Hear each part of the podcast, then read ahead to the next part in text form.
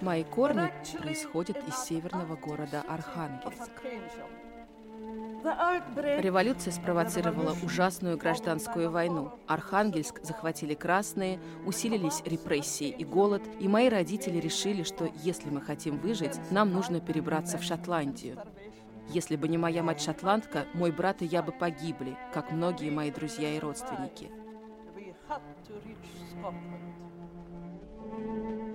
Меня зовут Наталья Голышева, и это документальный аудиосериал «Белый север» о событиях, которые произошли в моем родном Архангельске больше ста лет назад, но отзываются до сих пор. В начале прошлого века в России назрел политический кризис. Противостояние самодержавия и либералов, неудача столыпинских реформ и раскол общества переросли в две революции и гражданскую войну. Архангельск, пусть и в мягкой форме, не избежал этой участи – мне шел двенадцатый год. По дороге в школу я увидела группу мужчин, которые несли флаги и распевали революционные песни. В школе нас собрали на верхнем этаже, где мы обычно произносили утренние молитвы, и директриса сказала, «Девочки, мы больше не поем гимн». И когда мы увидели пустую стену, где еще вчера висели портреты императорской семьи, мы поняли, что началась другая эра.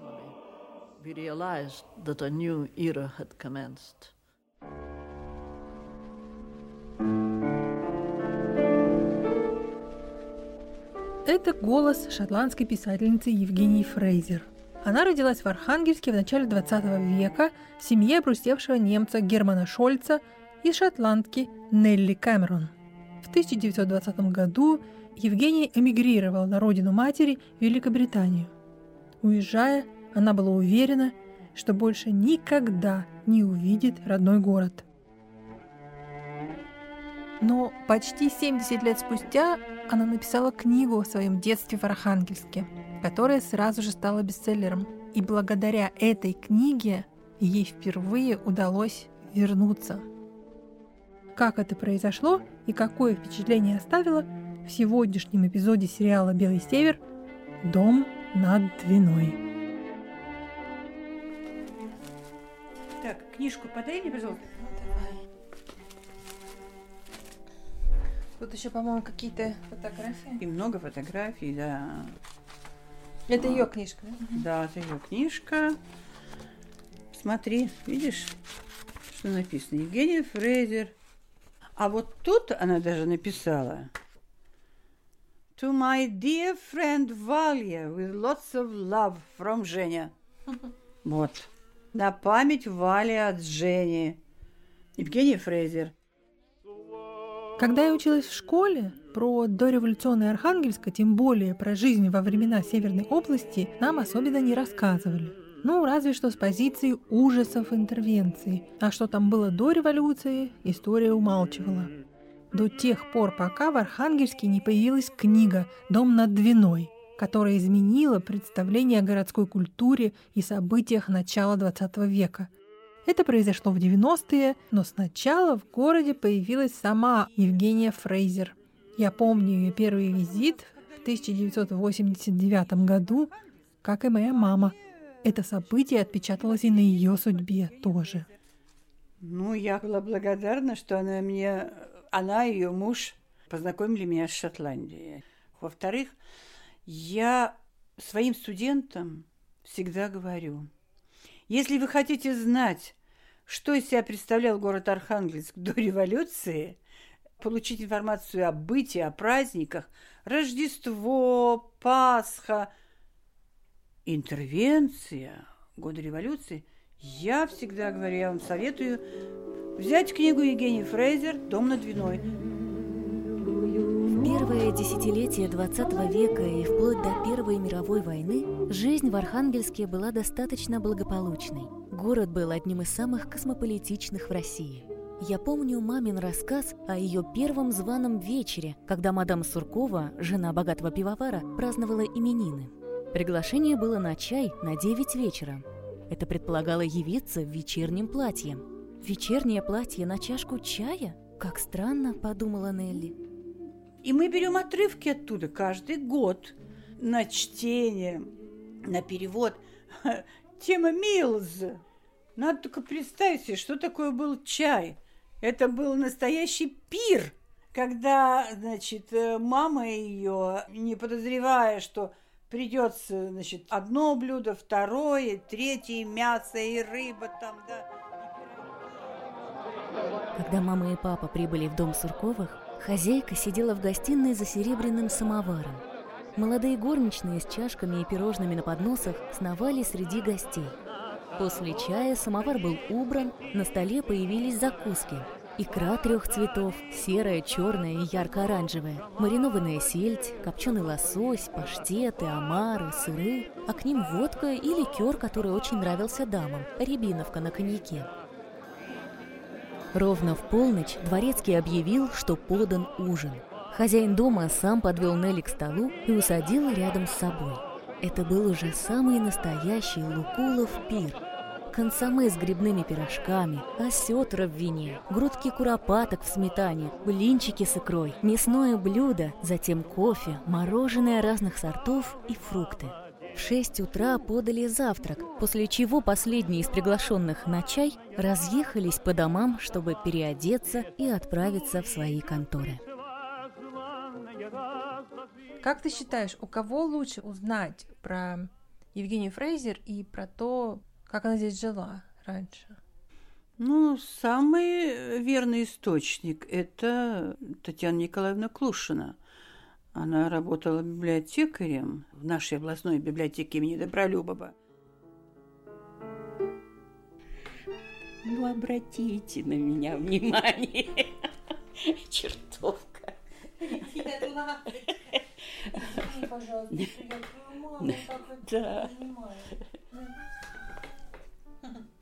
А в каком году вы приехали в Архангельск? В Архангельск, ну, во-первых, я поступила в институт, тогда Архангельск для меня был чужим и совершенно неприятным таким городом. Меня ничего в нем не грело. А вообще я вернулась сюда в 78 году. И устроилась в библиотеку и нашла свое счастье. Потому что... Татьяна Николаевна Клушина долгое время руководила иностранным отделом в областной библиотеке и была как бы связующим звеном между англоязычными писателями и журналистами и всеми нами. Меня она журила в свое время за не вовремя сданные книжки, а сейчас я очень признательна ей за приглашение в гости. Типографской краски, э, художественное оформление книги волновало. И я покупала все, на что падал взгляд.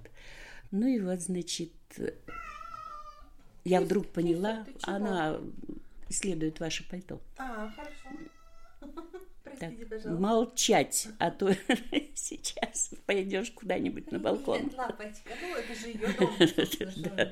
Ну и вот, и так и получилось.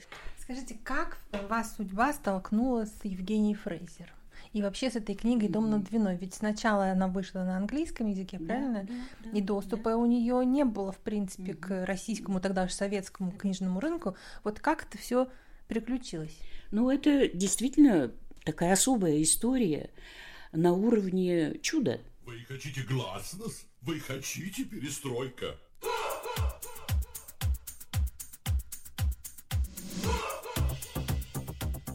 Когда началась перестройка, на Западе возник огромный интерес к э, России. Нас, наш город, э, нашли активные жители города Портленда в штате Мэн. Они решили, что мы очень подходим друг к другу в качестве городов-побратимов. Конечно, здесь пошли навстречу. Архангельск тогда открылся для иностранцев впервые. После Ну да, холодной войны. да, да, да, да, да. Вот. И летом 89 года приехала первая группа американцев в Архангельск. Лето, жара в Архангельске. Мне звонят, значит, из обкома партии и сообщают, что в иностранном отделе должна состояться встреча молодежной группы из Портленда с молодежью города Архангельска. В аудитории набилось огромное количество народа. жарко, душно. И мы с руководителем американской делегации вынуждены были развлекать весь этот народ, потому что ни у студентов не было ни одного вопроса к нашей молодежи, а наша молодежь боялась вообще рот открыть. В результате у меня разболелась голова, и я поняла, мне надо спасаться. И я бросила на произвол судьбы всю эту компанию и пошла просто принять таблетку и выпить чаю. И за мной увязалась американка, которая была самой пожилой дамой в этой молодежной группе. Попросила у меня воды, и мы с ней ушли в иностранный отдел. Выпили чайку, поговорили, значит, и оказалось, что она родилась в Соломболе. И 70 тоже лет она не имела возможности приехать в родной город. И когда она узнала, что собирается группа студентов, она всеми правдами и неправдами попыталась попасть в эту группу и попала. И вот она в родном городе видит родные улицы, Соломболе, значит. А Соломбола – это такой большой остров, часть Архангельска, да? Да, да, да, да. И когда мы уже с ней освоились, она вдруг достает из своей сумочки эту книгу и аккуратненько так мне ее показывает и говорит, а вы не хотели бы иметь в своей библиотеке вот эту книгу? Я сразу же взглядом схватываю слово «двина», понимаю, что книга на английском языке написана о нашем городе, Вижу очаровательный портрет вот этой прелестной девочки и понимаю, что это что-то из рук вон выходящее, потому что я представления не имела о том, что об Архангельске написаны хоть какие-то воспоминания. Я говорю, конечно. И я задала ей самый нужный, самый конкретный вопрос. А автор жива? Вы знаете ее координаты? Она говорит, да, я с ней переписываюсь. Я говорю, вы не могли бы мне дать ее адрес? Я забрала книгу домой, прочитала ее за ночь и утром накатала письмо Евгении Германовне, значит, о том, что ее книга попала наконец-то в ее родной город. Книга ведь кончается печальными словами. Архангельск – закрытый город. И я ей написала, все, Архангельск уже открытый город, приезжайте, мы вас встретим, мы вам все покажем. Я не знаю, какими судьбами, но уже через неделю я получила ответ. Евгения Германовна написала мне, что да, конечно, она счастлива, она обязательно приедет с мужем сюда. Они уже начинают готовиться значит, к поездке.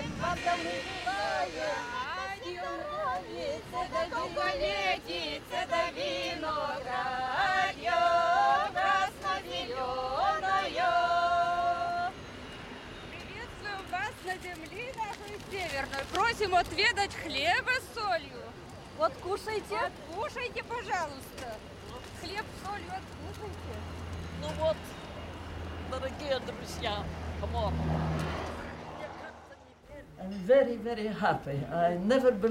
Я очень счастлива. Никогда не верила, что такая радость может случиться после 70 долгих лет.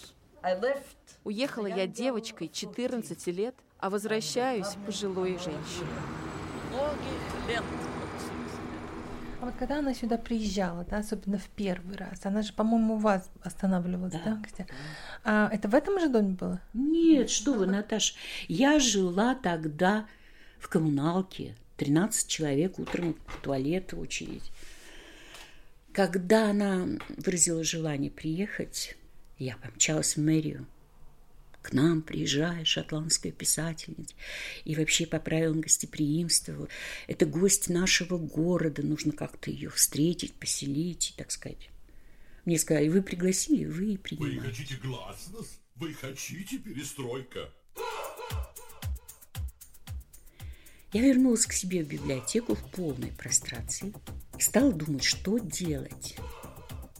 Но вот это наша русская пословица «не имей сто рублей, имей сто друзей», она помогла и в этом случае.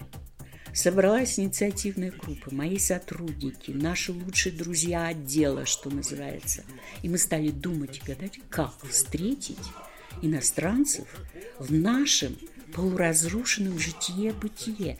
Мы все библиотекари, мы всегда нищие были – Да еще тогда страшные годы, когда за сердцами куриными выстраивалась сразу же очередь на два квартала. И мы стали думать. Не просто думать, а разрабатывать план. Значит, первое. Где будет жить? Ни у кого не было никаких вариантов. Скидываться на гостиницу у нас не было возможности. Мы просто были нищими. И тут моя сестра сказала, слушай, у меня в это время как раз отпуск. Я с мальчишками уезжаю в дом отдыха. И нас не будет целый месяц. А они недавно получили трехкомнатную квартиру в Салмболе. Ее муж, муж моей сестры, оставался э, на работе. У него даже был маленький желтый запорожец. Значит, у нас был транспорт на те дни, когда у него выходной. Жить он мог у себя на корабле. Еще один друг, главный инженер третьего лесозавода, сказал, Татьяна Николаевна, мы недавно получили маленький японский микроавтобус. Водитель и автобус будут в вашем распоряжении целый день. Куда надо, туда и поедет. Преподаватель философии из нашего университета Олег Павлов сказал, так, у меня зарегистрирована общественная организация. От имени этой организации мы пошлем им официальное приглашение, чтобы они могли получить визу.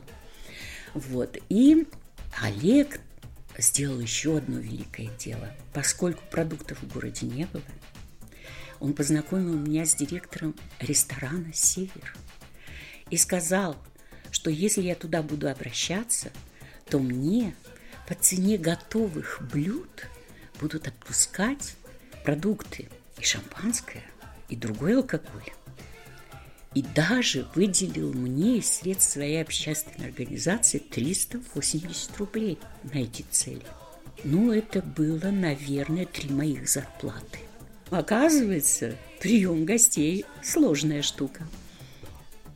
Прям операция. Операция.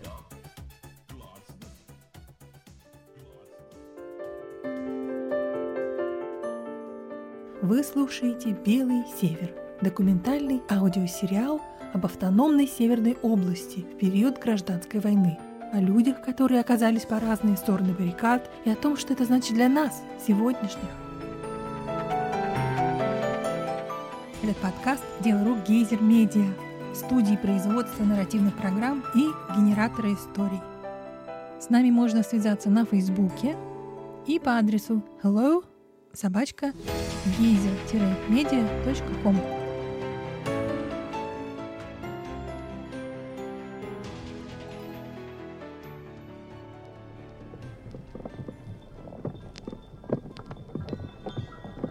Мы едем по бойкой торговой улице.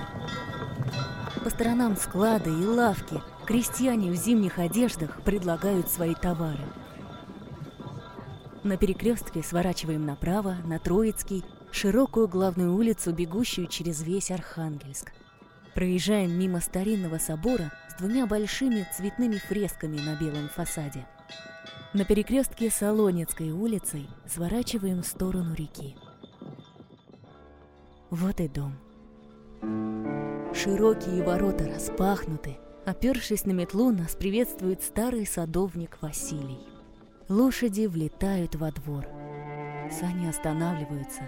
Сияющая от встречи бабушка помогает мне выйти и, взяв за руку, ведет сквозь двойные двери к лестнице, покрытой алым ковром. Я вхожу в дом.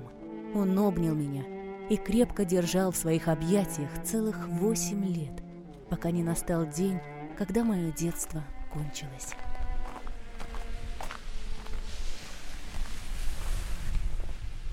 В январе месяце в Архангельске темнеет рано, уже в три часа сумерки, а сейчас около пяти темно совершенно. Я стою на набережной и смотрю на еще не окончательно замерзшую реку, Северную Двину. Когда-то здесь стоял дом над Двиной. Недалеко отсюда находится остров Соломбала. Виднеются краны и некоторые корабли. Когда смотришь на эту реку, кажется, что ничего не изменилось.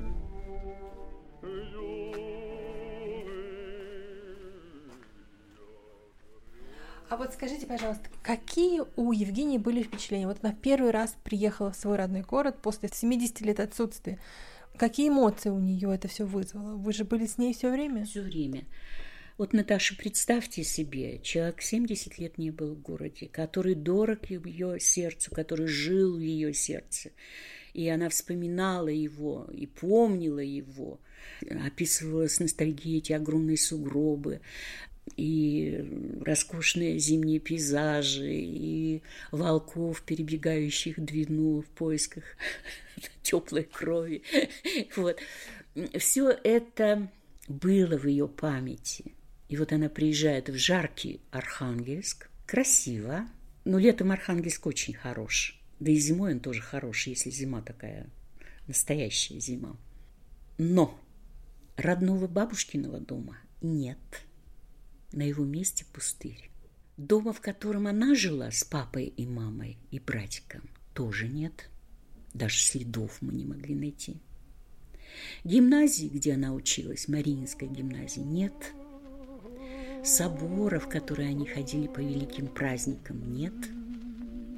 Церкви, которая была их приходской церковью, нет. Мне нужно найти наш старый дом. Я так хочу увидеть его. Я знаю, где я нахожусь. А как эта улица называется? Это должно быть та самая улица.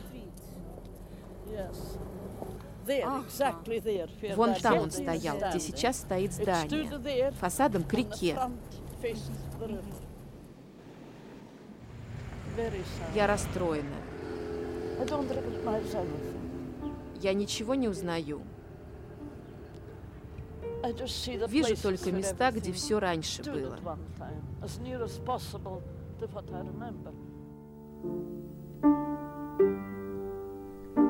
Не сохранилось ни одного дома, куда бы они ходили в гости. Ни особняка де Фонтейнесов, ни Люрсов, ни Пецов – ни Клафтонов, ни одного дома, кроме дома Сурковых, который описан в книге. Именно туда впервые была приглашена Нелли Камерон в качестве юной жены Германа Шольца на чаепитие, которое продлилось до полуночи. Это ее родители, да? Это ее родители. Нелли и Герман, ее родители, вот были приглашены к Сурковым. Э, сейчас там музыкальная школа, находится она рядом с моей библиотекой, так что этот домик они видели. Поэтому о ее чувствах даже гадать не надо. Она была очень опечалена. Она была растеряна. Она была просто раздавлена всем этим. И мы очень ей сочувствовали. Исчез тот особенный шарм, который был у старого города –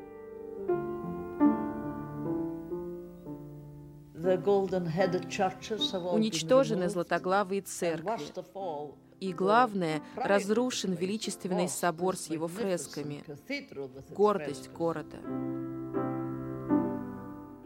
Used to gather together, you know, on the shores of the river and burn, uh, you know, have a bonfire. And, and then after... А потом, конечно, последовали встречи различные.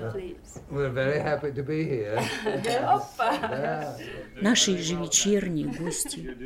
Каждый вечер я накрывала стол, и у нас собирались, значит, люди. Смотрюсь в лицо. Мы за вас по глотку, и мы еще все переговорим. Сеньора! О, милый мой, да, вот. Единственный мой родственник здесь. Мне нужно поцеловать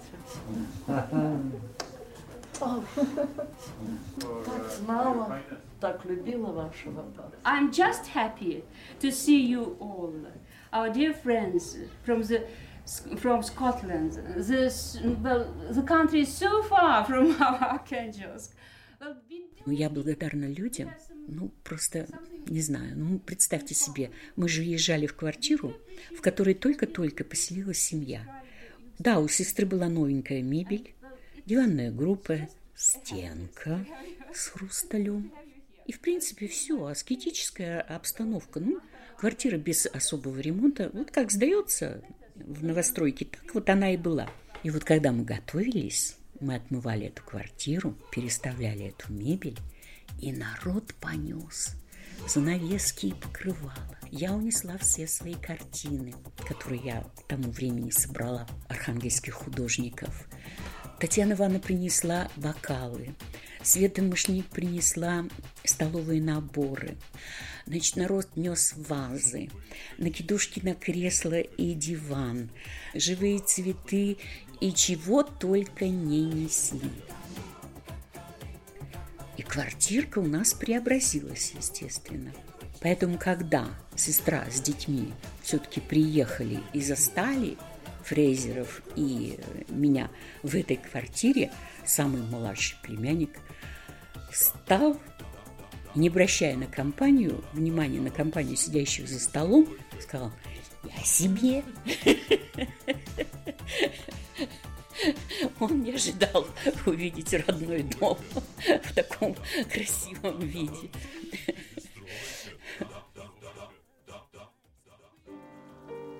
После визита Евгении Фрейзер в Архангельск Татьяна Николаевна Клушина добилась такие публикации книги «Дом над Двиной» на русском языке.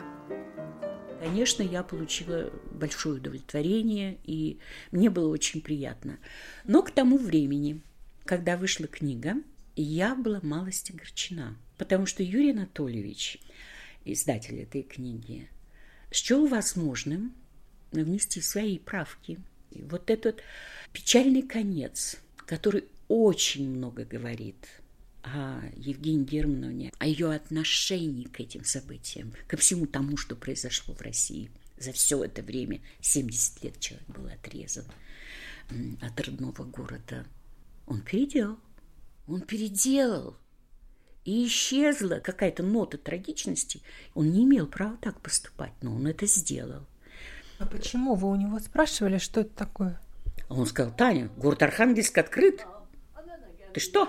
А это был наш последний и решительный бой. Вот это стремление редактировать историю мне кажется наиболее разрушительным наследием советской идеологии.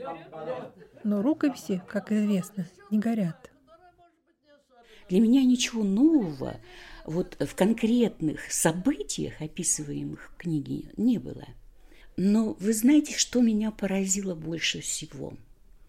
Это какое-то удивительное ощущение того, что это мое, это мое родное, это мое прошлое. Несмотря на то, что моя семья принадлежала совершенно другому классу, чем э, бабушка и дедушка Евгении Германовны. Я никогда не жила в отдельном доме, только коммуналки, только э, бараки и так далее. Но у меня тоже была бабушка, у меня тоже было счастливое детство. У меня тоже остались воспоминания о том, как наша русская природа пробудила душу, по сути дела. И это было так близко для меня, вот это воспоминание Евгении Германовны о ее раннем детстве. Потом ведь много читая, много думая о том периоде, я понимала, что революция снесла огромный пласт русской культуры. Огромный пласт. И это для меня было необычно ценным в этой книге, потому что она описывает в деталях быт русской интеллигентной семьи, образованной семьи, семьи с достатком, семьи уважаемой в городе. И я узнавала, ну как бы я узнавала детали вот этой жизни, чужой для меня – но эти детали не казались мне чужеродными или незнакомыми, или неприятными. Такое впечатление, что русскость, живущая во мне, и русскость вот этого семейства, живущего в немецкой слободе, имеющей старые, давние связи с Европой, это одно и то же. Это нас объединяет.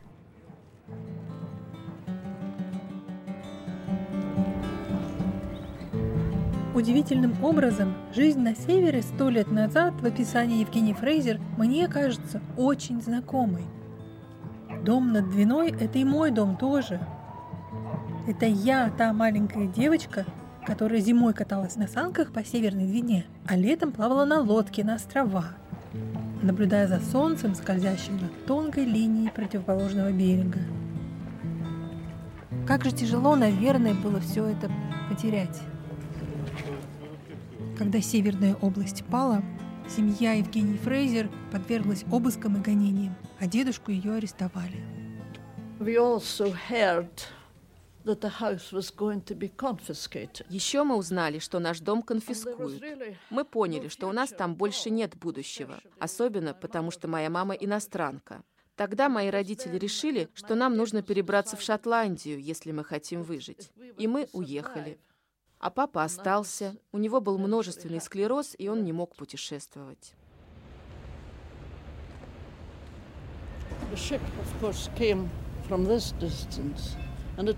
На горизонте появился корабль.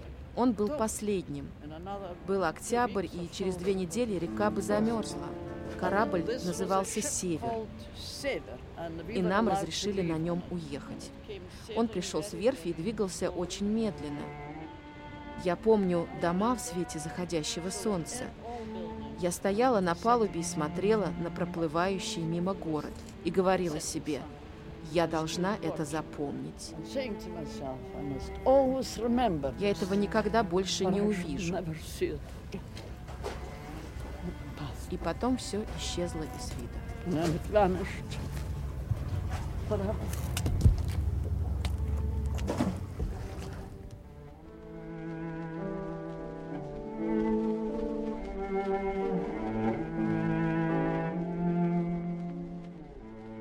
Следующем эпизоде подкаста «Белый север». В тринадцатом году звонок, чистый русский говор. Мне Татьяна Владимировна говорит, да я. Вас беспокоит из Лондона. Я чуть не брякнула. Я же все пытаюсь выйти на Лондон. Ну, ну какая же сволочь меня разыгрывает. И вдруг она там начинает говорить, говорит, и понимаешь, что тут нет. Это... это был четвертый эпизод сериала «Белый север», и я, его автор и продюсер, Наталья Голышева. Композитор Константин Глазунов. В эпизоде звучат отрывки из документального фильма BBC Scotland «House by the Dwina», композиция «Перестройка» группы Кора, «Элегия» Масне, народная песня «Коробейники» и роман с 1902 года «Белые акации, грозди душистые». Текст озвучивают Анна Кук и Елена Лунина. Анонсы Геннадий Алашеев. Спасибо, что вы с нами. «Белый север» – сериал о гражданской войне, которая так и не кончилась.